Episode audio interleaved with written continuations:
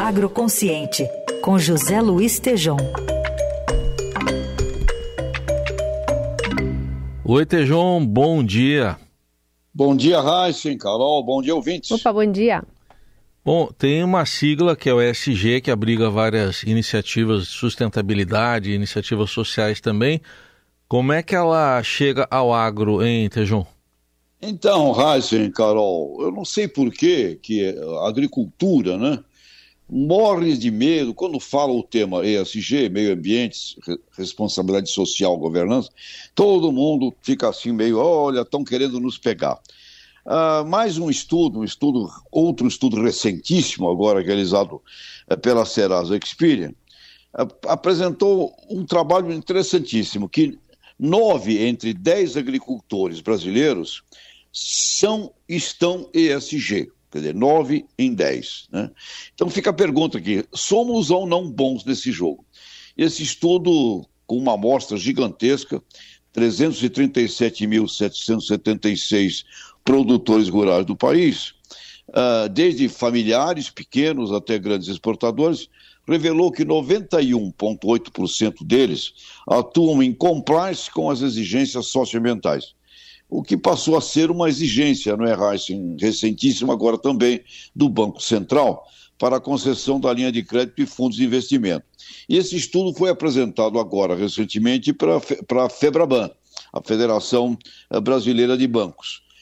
Havia um estudo anterior, que comentamos aqui também no nosso Algo Consciente, com 163 mil produtores, que mostrava também, eh, eram produtores que pediram crédito rural no ano passado, 99% deles dentro das exigências socioambientais. E o estudo foi ampliado em função da demanda da, da, de um maior número de produtores e, se, e foi envolvido, então, nessa amostra nova, não apenas solicitadores de crédito rural, mas outros eh, que não haviam eh, feito esse tipo de demanda.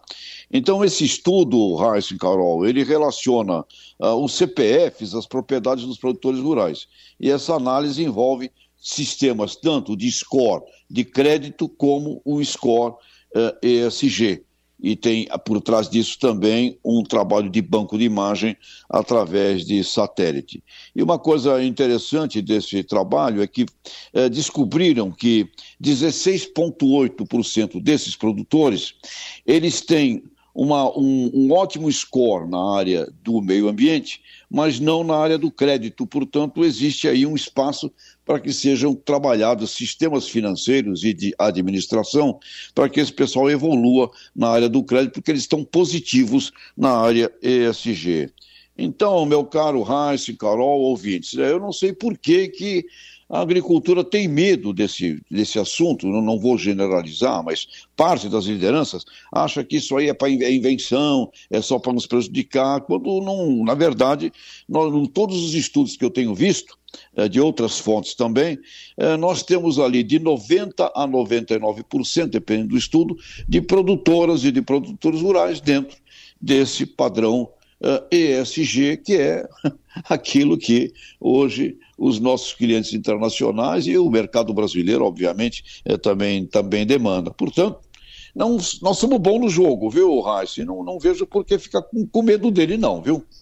Mesmo que for sem querer querendo. É, mesmo que foi sem querer querendo.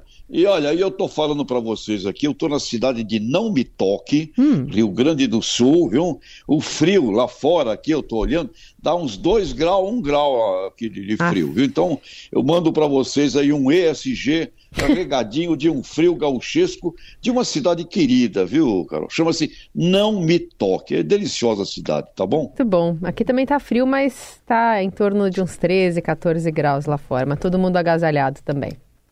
Mas, embora esteja em Não Me Toque, o Tejon sempre dá uns toques importantes aqui e volta na, na sexta, que é o Jornal Dourado. Até sexta. Abração, até lá.